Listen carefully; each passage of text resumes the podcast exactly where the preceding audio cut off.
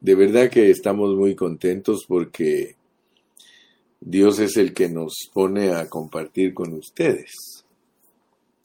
Estamos ahorita eh, tratando de explicar en una forma amplia lo que es la justicia de Dios, lo que es la santidad de Dios y lo que es la gloria de Dios. Quiero decirles que hay muchos mensajes que no son fáciles entenderlos, tampoco son fáciles comunicarlos. O sea que darnos a entender en realidad es un arte. Eh, que alguien nos entienda es un arte y tiene que ver eh, con la gracia que Dios nos dé para poder eh, ayudar a los hermanos a entender lo que queremos decir. casi toda la gente es así como superficial, o sea que casi toda la gente eh, no quiere esforzarse. Cuando uno habla algunas palabras que tal vez nunca han escuchado, eh, inmediatamente cierran su eh, entendimiento y dicen, no, esto no es para mí. Y la realidad es que con el correr de los años Dios nos ha permitido usar muchas palabras y muchas expresiones que es necesario que las digamos porque si no, no nos vamos a poder dar a entender con los demás. ¿Verdad? Hay palabras tales como implicación, indicación, significación o significado, eh, posicional, disposicional, objetivo, subjetivo, y nosotros las usamos en este ministerio porque las hemos aprendido de otros ministerios que Dios ha usado para enseñar la Biblia. Entonces, eh, hoy yo quiero que me pongas atención porque solo voy a ampliar el mensaje de ayer. Si en caso alguna parte del mensaje de ayer no quedó bien entendido por algunos, pues hoy vamos a repasarlo y vamos a dejar bien sentados los conceptos, porque queremos que todos los hermanos sepan lo que significa impartir. Impartir es lo mismo que, dispensar. Dispensar es, es echar algo en un recipiente, como por ejemplo cuando tú vas a la bomba de gasolina, ahí dice que no puedes dispensar gasolina en un container o un recipiente que no está eh, fabricado para poder resistir los químicos de la gasolina porque puede deshacer cualquier un plástico regular lo deshace por ejemplo si alguien va a comprar gasolina con un bote de o con un recipiente de leche donde echan leche cuando eche su gasolina, al rato ese se va a deshacer. El recipiente para que la gasolina sea resistida es un recipiente bien duro y son botes especiales, a pesar de que son de plástico, son especiales. Pero, ¿por qué estoy hablando de todo esto? Porque usamos la palabra dispensación. La palabra dispensación significa que algo van a impartir en ti, que algo van a echar en ti. Entonces, eh, eh, es, es importante a veces adoptar ciertas palabras para poder tener un mejor entendimiento de los asuntos. Entonces hoy vamos a hablar de que Dios se dispensa, de que Dios se distribuye, Dios se suministra, Dios se imparte. Y todos sabemos que esas palabras no están en el Nuevo Testamento, no están en la Biblia, pero están implicadas. O sea que, por ejemplo, al leer Romanos capítulo 5 y versículo 10 dice, porque si siendo enemigos fuimos reconciliados con Dios por la muerte de su Hijo, mucho más estando reconciliados, seremos salvos por su vida. O sea que debemos de entender que cuando nosotros recibimos a Cristo, cuando nosotros aceptamos a Cristo, nosotros lo recibimos en nuestro espíritu como, como vida, como nuestra vida. O sea que en nuestro espíritu viene a morar eh, Dios en Cristo. Ah, entonces son conceptos que debemos de entenderlos porque eh, la dispensación del Dios triuno, que no debe de ser algo nuevo para ti porque ya lo hemos hablado por muchos años, la dispensación del Dios triuno se lleva a cabo según algo. Ayer terminé el mensaje con esos tres algos, tres algos. Dije que el Dios triuno se dispensa y que lleva a cabo su dispensación según algo, a través de algo, y resulta en algo. Lo vamos a poner más claro. La justicia de Dios, fíjate pues, o sea que la justicia de Dios es algo que se dispensa a nosotros. La justicia de Dios es Cristo. La justicia de Dios es una persona y esa persona nos es ministrada a nosotros, nos es suministrada a nosotros, nos es impartida a nosotros esa justicia. La dispensación del Dios triuno se lleva a cabo conforme a su justicia. O sea que, según su justicia, el Dios triuno se dispensa en nosotros, según su justicia, por medio de su santidad. Voy a repetirte estos tres puntos porque yo tengo una carga muy fuerte de que tú lo entiendas.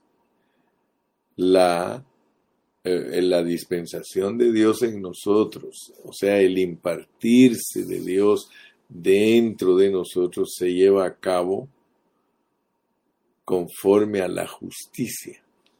O conforme es lo mismo que según la justicia. Luego, por medio de su santidad. A eso le podemos llamar número uno, que Dios se dispensa en nosotros conforme a su justicia por medio de su santidad. Ese es el punto número uno. El punto dos es que Dios tiene una meta y por eso resulta en algo. El hecho de que Dios se dispense en nosotros conforme a su justicia por medio de su santidad es para que resulte algo que nos haga gloriosos. Dios quiere hacernos gloriosos su meta es hacernos gloriosos. Estoy tomando este tiempo porque yo no quiero que estés confundido. Yo quiero que estés bien claro respecto a las enseñanzas que transmite el hermano José Gilberto Carrillo. Porque no quiero que se te vuelva un palabrerío y que tú me digas a mi hermano, yo no sé qué es lo que está diciendo usted. Algunos, al no poner atención, Así me han dicho, hermano, yo no entiendo lo que usted está diciendo. Pero si me prestas atención, por favor, porque para esto que estamos enseñando hay que prestar atención. No se puede oír mascando chicle, ni se puede oír viendo para otro lado. Tiene que oírse en una forma sobria. Entonces, el impartir de Dios se lleva a cabo según la justicia, a través de su santidad, para su expresión, su gloria. ¿Ok? Entonces aquí tenemos cuatro palabras que quiero que no se te olviden. La palabra dispensación es la primera, justicia es la segunda, santidad es la tercera y gloria es la cuarta. Pero yo quiero que veas que primero, primero, la justicia de Dios es el requisito básico. La justicia de Dios es el requisito básico. Es el primer requisito de Dios. Nosotros sabemos que la Biblia nos presenta una relación entre Dios y el hombre. O sea que hay un tipo de tráfico en esa relación. Una relación entre Dios y el hombre. Pero siempre esa relación se basa en la justicia de Dios. Por eso la justicia, nunca se te olvide, es el primer requisito para que el hombre tenga una relación con Dios. La justicia de Dios. Ayer yo les dije que estas palabras, justicia, santidad y gloria, son los atributos de Dios y son eh, atributos que bien podríamos decir que forman un edificio, una estructura. O sea que en el universo hay una estructura, hay un edificio que puede verse con estos tres atributos de Dios. Y esos tres atributos nos están vigilando. Esos tres atributos para nosotros son tan importantes porque ellos nos ven todo el tiempo. Todo el tiempo nos está viendo la justicia de Dios, la santidad de Dios y la gloria de Dios. Vuelvo a repetirte, mi carga con este extra mensaje acerca de estas tres cosas es para entender la dispensación de Dios. Es para entender la ministración de Dios, para entender el impartir de Dios. Ahora, para entender esto, nosotros tenemos que leer Génesis 3. Allí en Génesis 3 nosotros vemos la caída del hombre. El hombre se hizo pecador. Entonces, ¿qué pasó allí? ¿Qué pasó allí? Inmediatamente después que el hombre vino a ser pecador, vinieron los querubines y la espada encendida fue puesta allí para guardar el camino del árbol de la vida. Y esos tres representan exactamente esos tres atributos divinos, esos tres elementos que estamos describiendo en este mensaje, la espada, el fuego y los querubines, representan tres atributos divinos que siempre nos están viendo. Gloria, santidad y justicia. Ahora bien, para que pueda haber una relación entre nosotros y Dios, hay tres cosas. Y la, dispensación de Dios, su impartición, se lleva a cabo según su justicia. Ahora, ¿por qué? ¿Por qué? Porque lo primero que nosotros debemos hacer es morir. Nosotros debemos morir. Si nosotros no morimos, nosotros nos perdemos. Pero como Dios no desea que nos perdamos, por eso Él da a su Hijo para que muera en lugar de nosotros. O sea que Cristo toma el lugar de nosotros para cumplir los, requisitos de su justicia con el propósito que el, el Dios justo, nota bien, porque Dios es justo, se pueda impartir dentro de nosotros. Por eso en la Biblia, para entender la forma que Dios se imparte a nosotros, es por medio de una lámpara y de una vasija. Te lo quiero ilustrar para que tú tengas la idea correcta de el dispensar divino, el suministrar divino, la impartición divina, de acuerdo a la enseñanza pura de la palabra de Dios. Nosotros somos vistos como lámparas, o sea que nosotros somos lámparas a los ojos de Dios. Él te ve como lámpara, así lo dice Proverbios 20:27, que el espíritu del hombre es lámpara de Jehová. Pero también cuando estudias eh, Romanos, tú te das cuenta que en Romanos Dios dice que nosotros los hombres somos vasos. En el capítulo 9 de Romanos dice que somos vasos, que somos vasijas. Todos los cristianos debemos de tener bien claro esas dos ilustraciones que sirven para mostrar quiénes somos nosotros. Nosotros somos lámpara en nuestro espíritu y somos vasija en nuestra alma. Y Dios es aceite. Dios está tipificado como aceite. Entonces cuando tú en la Biblia encuentras una lámpara con aceite, es un cristiano que tiene a Dios en su espíritu. Y cuando encuentras una vasija con aceite, es un cristiano que tiene a Dios en su alma. Y eso nos ayuda a ver la verdad. Y Dios usa parábolas como por ejemplo la parábola de las diez vírgenes, la usa Dios para enseñarnos que un cristiano que es insensato solo tiene aceite en su lámpara, pero un cristiano que es eh, diligente, un cristiano que, que es uh, verdaderamente cuidadoso del trabajo que Dios está haciendo en él. Ese es eh, una virgen que es diligente y que está siempre presta para que todas las cosas de Dios le sean ministradas, ¿verdad?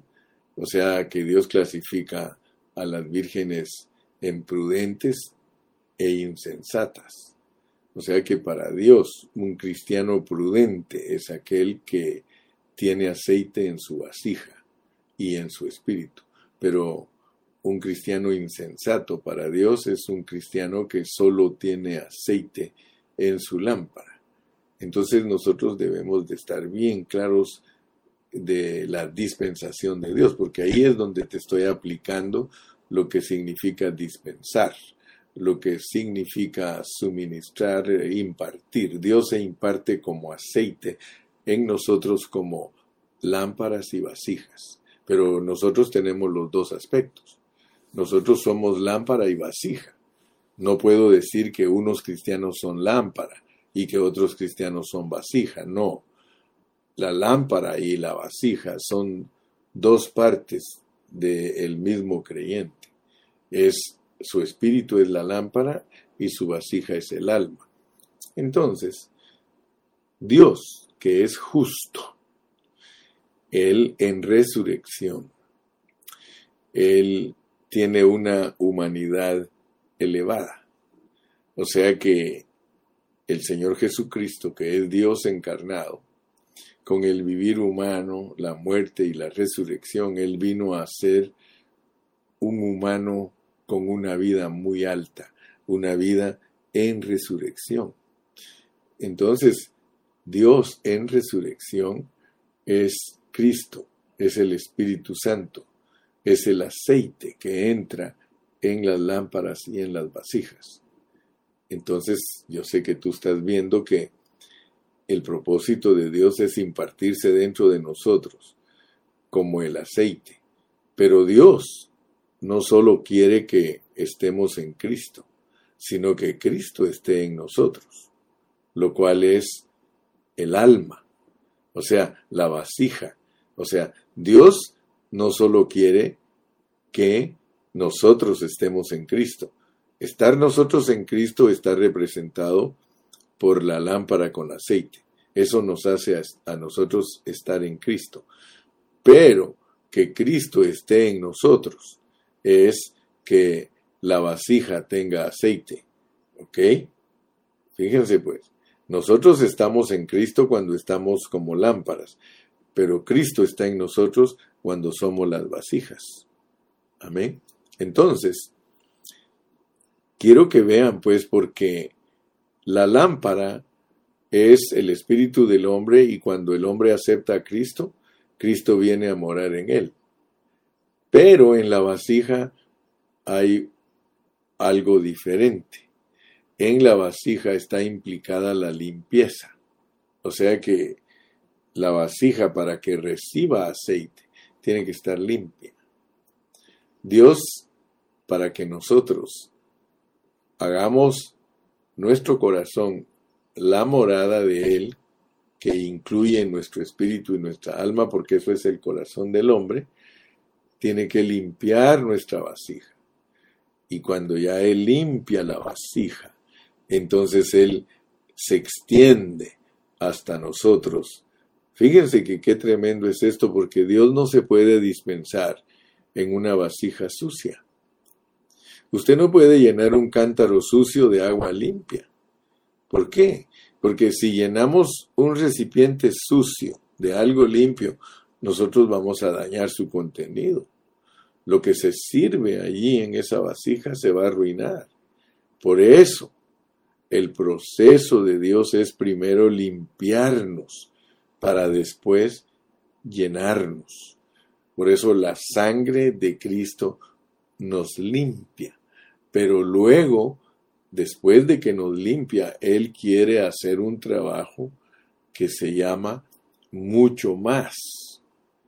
Me explico, ¿verdad? Yo espero que Dios esté abriendo tu entendimiento, porque en esta mañana lo único que queremos dejar bien claro y bien sentado, y lo vamos a, apelmazar bien y lo vamos a decir muchas veces, es que la dispensación del Dios triuno se lleva a cabo conforme a su justicia a través de su santidad para producir la gloria, para producir hijos gloriosos. Bendito sea el nombre del Señor. Entonces, la dispensación de Dios, vamos a entenderla, eh, inicialmente es por medio de su justicia y por eso es de que inicialmente cubre nuestro espíritu. Eh, con el mensaje de ayer aprendimos que el Dios triuno es para impartirse y que el impartirse es para estar dentro de nosotros para cumplir su propósito. Dios quiere cumplir su propósito eterno. Pero hoy estamos viendo, gracias a Dios, que hoy estamos viendo que Él se imparte primero conforme a su justicia, que es matarnos, morirnos, morirnos en Él. Nosotros tenemos que morirnos en Cristo. Por eso es que la Biblia eh, eh, enseña y revela de que nosotros fuimos creados en Cristo Jesús, que nosotros eh, morimos con Cristo Jesús, que nosotros resucitamos con Cristo Jesús y que estamos sentados en los lugares celestiales en Cristo Jesús. Entonces nosotros, cuando entendemos lo que es estar bautizados en Cristo, es que nosotros estamos participando de todo lo que Él ya logró.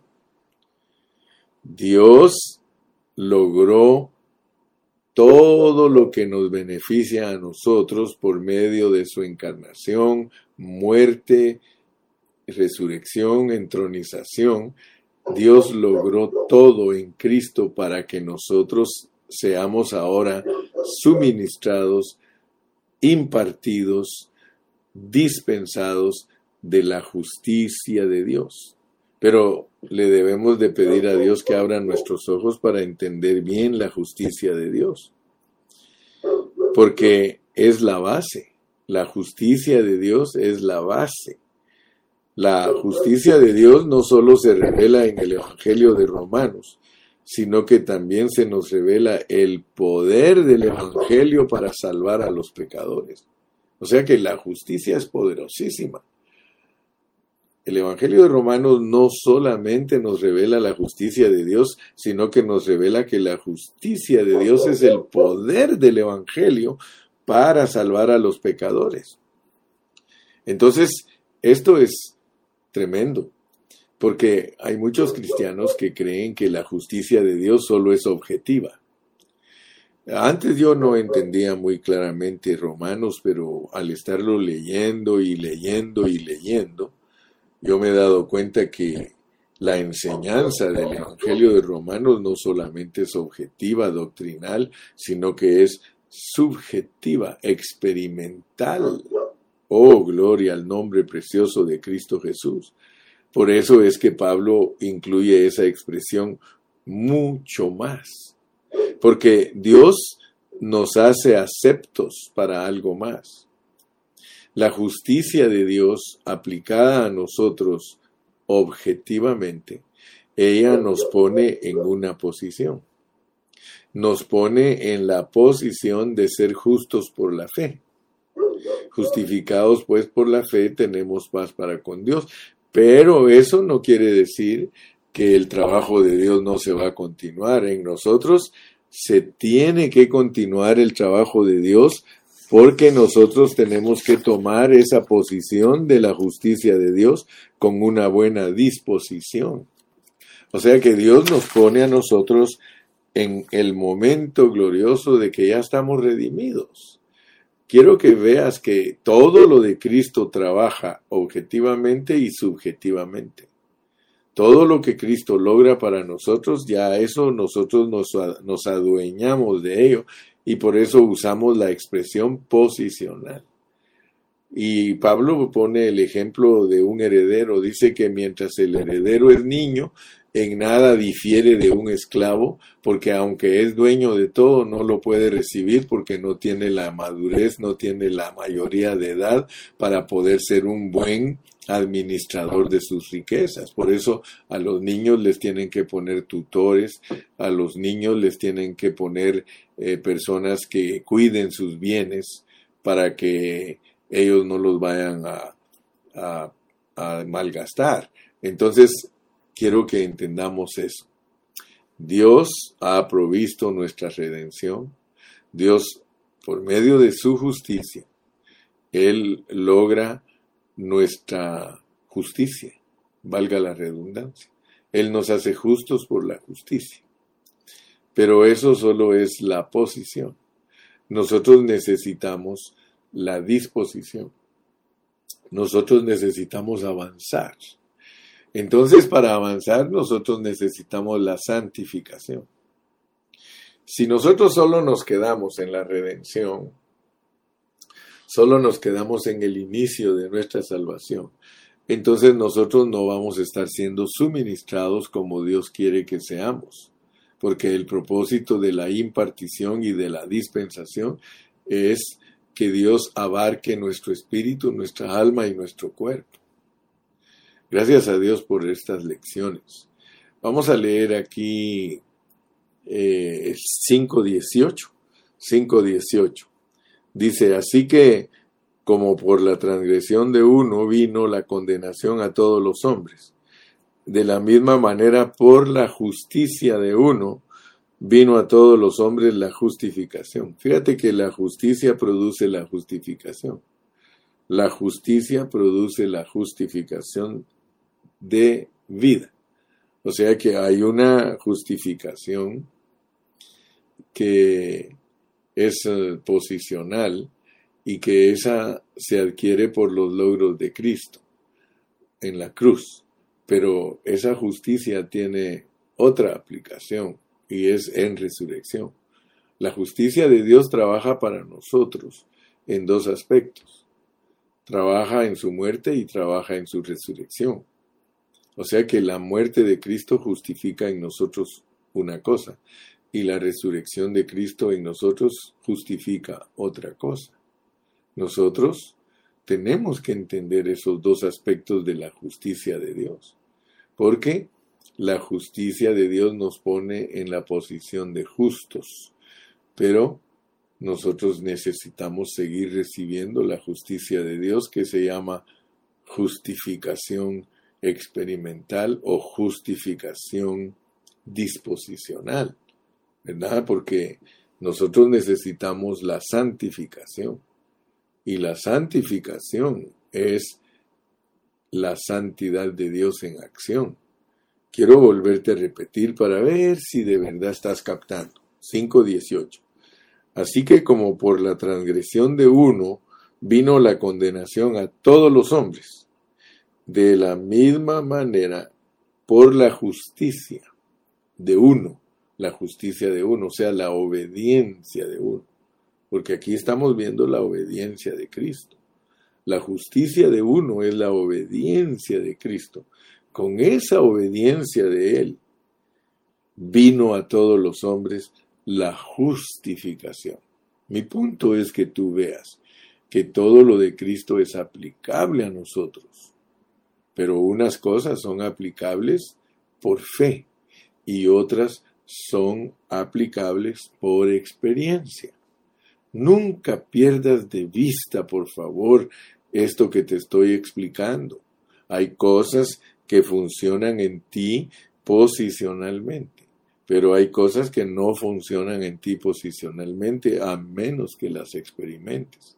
La justificación de vida hay que experimentarla, porque esa es la justificación en resurrección mientras que la justificación en la muerte de Cristo es la justicia de Dios para hacernos justos a nosotros, para darnos posición. Oh, qué lindo es esto, hermano, pero tienes que ponerle muchísima atención. Entonces el, el, el procedimiento justo de Dios, el procedimiento justo de Dios es guardado por su justicia. La naturaleza de Dios no puede ser infundida en nosotros por su muerte. Entonces, ¿cómo lo hace Dios? Lo hace mediante su resurrección. La justicia es como un ujier que nos hace pasar a la santificación, a la santidad.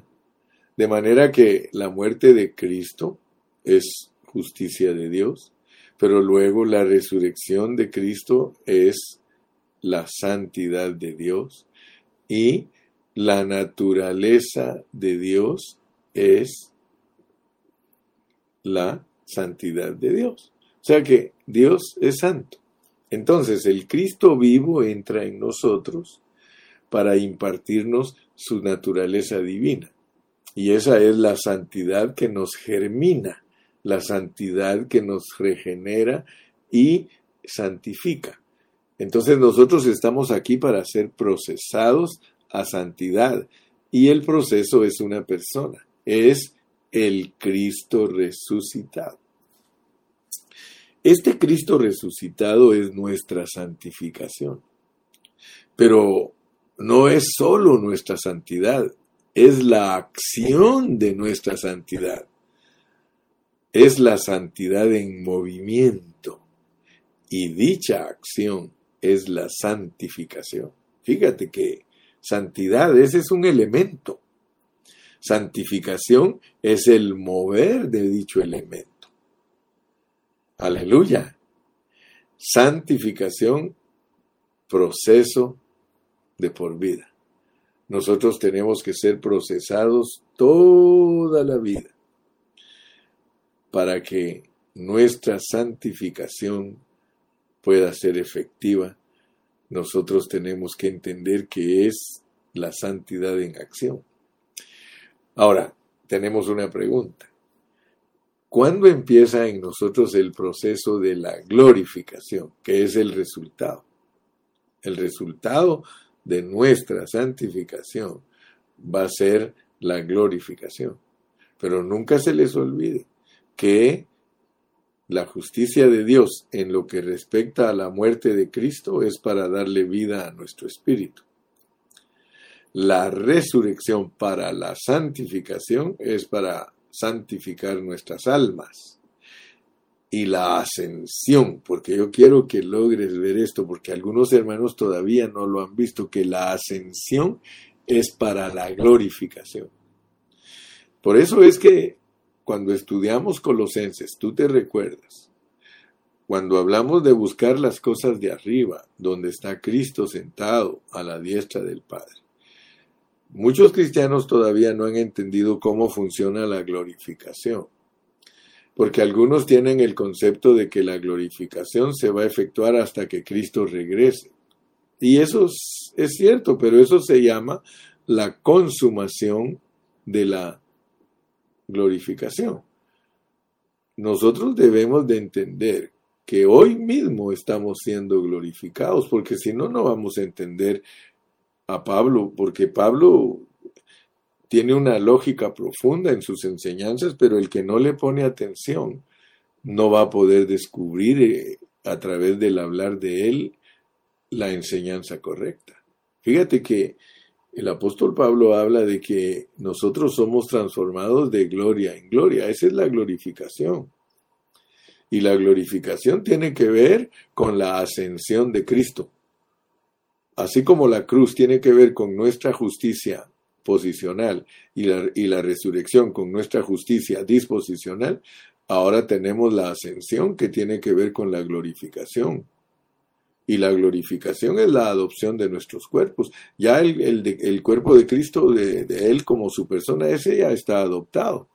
Ese cuando Él resucitó y fue declarado Hijo de Dios con poder, lo adoptaron en la esfera de la humanidad elevada. Pero nosotros todavía estamos en ese proceso nosotros estamos en ese proceso que únicamente se logra a través de, vivir la vida de Cristo. La vida de Cristo en nosotros, la vida de Cristo suministrada en nosotros, nos va a llevar a la consumación de la gloria de Dios, donde será la glorificación de los muchos hijos de Dios, porque Dios está dentro de todos sus santos. Entonces mi punto ahorita es que tú comprendas con toda claridad, si, si tan solo eso logras alcanzar a ver, bingo, eureka, ganamos hermano, ya entendimos, mira, la muerte nos pone a nosotros justos delante de Dios en nuestro espíritu. La resurrección nos, eh, nos sirve para que seamos santificados, para que haya acción. La santidad de Dios aplicada a nosotros se llama santificación, está en acción y luego entender la ascensión, porque ninguno de nosotros va a entender la ascensión si no se deja glorificar. Nosotros estamos siendo glorificados día tras día, de gloria en gloria te veo. Mientras más te conozco, quiero saber más de ti. Ese, ese coro lo sacaron de las palabras de Pablo, de que ahora estamos como en un espejo viendo la gloria de Dios y que vamos siendo transformados de gloria en gloria. La, la, glorificación tiene que ver con nuestra transformación. Si nosotros no estamos siendo transformados, nosotros no podemos decir que nos está invadiendo la gloria, no podemos decir que esa área de impartición se está efectuando en nosotros. Entonces ve, ve pues hermano que, que no hay complicación, solo hay explicación, pero si no pones atención a la explicación, jamás entenderás los conceptos. Y todos estos conceptos de Pablo son para eso, para entenderlos, para que un día tengamos en plenitud la interpretación del propósito divino y que no tengamos dudas de nada. Allá es donde nos quiere llevar Dios. Y si yo te tengo que repetir mil veces estos asuntos, yo los voy a repetir hasta que tú con confianza me digas, hermano Carrillo, ahora sí ya entendí todo lo que usted está tratando de decirnos. Entonces, concluyamos nuestro mensaje de hoy. Todos debemos ver que estamos en su ascensión. Fíjate que hasta ahorita empezamos a hablar de que estamos en su ascensión. Ya lo hemos visto, ya lo hemos dicho. Ya hemos dicho que morimos con Cristo. Ya hemos dicho que resucitamos con Cristo. Ya ahora tenemos que alcanzar a ver algo más, que estamos ascendidos con Cristo. Ascendidos. ¿Sí? Esto indica que nosotros estamos en su gloria. Pero eso decir que yo estoy en la gloria de Dios es muy objetivo. Necesitamos la experiencia. Necesitamos la experiencia subjetiva de la ascensión. Ahora, ¿cómo puedes tú alcanzarla? Quiero decirte que Gálatas 2.20, ayer lo mencioné. Mira cómo Pablo tenía en su mente justicia, santidad y gloria.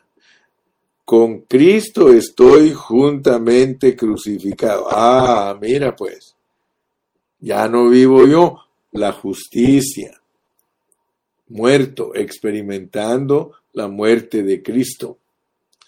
Luego, mas Cristo vive en mí, su santidad. Y lo que ahora vivo en la carne, la ascensión, la ascensión la gloria es un resultado, hermano. Ahora, fíjate que la gloria de Cristo no es para el futuro. La gloria de Cristo es lo de hoy. Hermano, en nosotros debe manifestarse esa gloria. Esto no es doctrina ni es futuro, hermano. El futuro se llama manifestación de lo que hayamos cooperado o que se efectúe. Ese es el futuro. Pero nosotros Hoy tenemos que leer Romanos y decir, wow. Hermano, hablando en plata pura, hablando sinceramente, cuán lejos de todo esto que está hablando el hermano Carrillo está la iglesia cristiana tradicional. Está muy, muy lejos de esto, hermano. Ni siquiera lo conocen. Mira, cuando tú ya vas entendiendo, antes de la fundación del mundo, Efesios 2.10 te dice a ti que tú fuiste creado en Cristo Jesús. Después te dice que fuiste escogido y predestinado porque esa creación, nosotros fuimos creados en Cristo Jesús, somos una serie del Dios hombre. Y esto muchos cristianos ni siquiera lo disciernen, no lo pueden ver ni entender. Nosotros somos el Dios hombre, Cristo es la cabeza y nosotros somos el cuerpo, el Dios hombre. Ahora tú dirás, hermano Carrillo, entonces nosotros tenemos una parte de Dios. Claro. Por eso es que nos dice que la vida eterna es Zoé. Nosotros cuando fuimos criados en Cristo Jesús nos dieron a participar de la vida eterna. Aunque nosotros todo lo tenemos que explicar bien porque no es algo que se puede ver fácilmente, creados en Cristo Jesús. Ya cuando venimos aquí, venimos justificados de nuestro espíritu. Lee detenidamente, grande es el misterio de la piedad, Dios manifestado en carne. Dios manifestado en carne. Hermanos, la naturaleza y, vida divina está en nosotros y está en Cristo.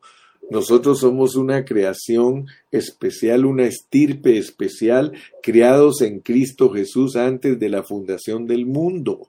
Luego nosotros al venir aquí ya venimos justificados de nuestro espíritu, por eso respondemos, por eso respondemos al Evangelio cuando nos lo predican porque nos escogieron y nos predestinaron. Entonces nosotros somos participantes de la muerte de Cristo y somos participantes de la resurrección de Cristo y somos participantes de la ascensión de Cristo. Di wow, di wow, porque tú eres una estirpe especial. Pero hoy es cuando debemos experimentar la gloria de Dios. Hermano, nosotros cuando hablamos de estar sentados en el trono, estamos hablando de que la gloria de Dios se está posesionando de nosotros día tras día. Hermano, si tú no estás siendo posesionado de la gloria de Dios, tú no puedes disfrutar lo que es la ascensión de Cristo, hermano.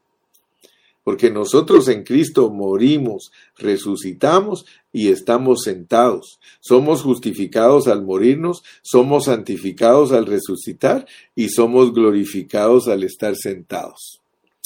Que Dios te bendiga en esta mañana, Dios te guarde, sigue orando por el hermano Carrillo para que el Señor nos siga abriendo nuestro entendimiento. Yo no te estoy compartiendo nada, nada que esté fuera de la palabra de Dios.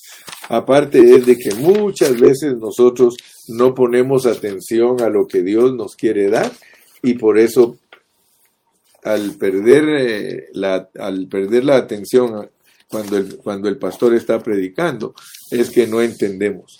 Yo espero que hoy hayas entendido lo que no entendiste ayer.